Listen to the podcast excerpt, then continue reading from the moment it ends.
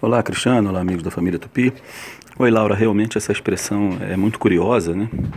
E ela, ela, a gente dá para dizer hoje que ela é um pouco antiga, né? E as pessoas perguntavam qual é a sua graça? E a pessoa responde seu nome, né? É... A graça aí não é bem um sinônimo de nome, né? Mas isso tem uma história, né? Dizem que aí quando é, alguém se batizava e aí no batismo recebia a graça divina, então ali naquele dia também ficava registrado, consolidado, oficializado o seu nome.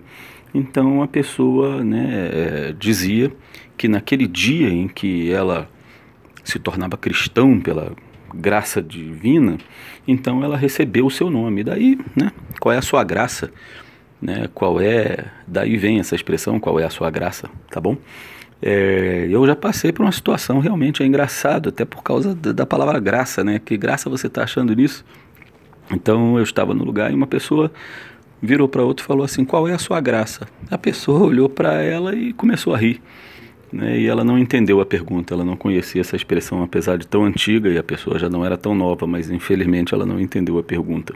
Então tem a ver essa lembrança né, da, da graça que você recebe de Deus no dia do batismo e isso remete então ao dia em que você oficializou seu nome. Aí a pessoa né, pergunta qual é a sua graça, remetendo a esse fato aí. Isso foi o que gerou a expressão, tá bom? Um abraço, a língua é viva, vamos desenrolar.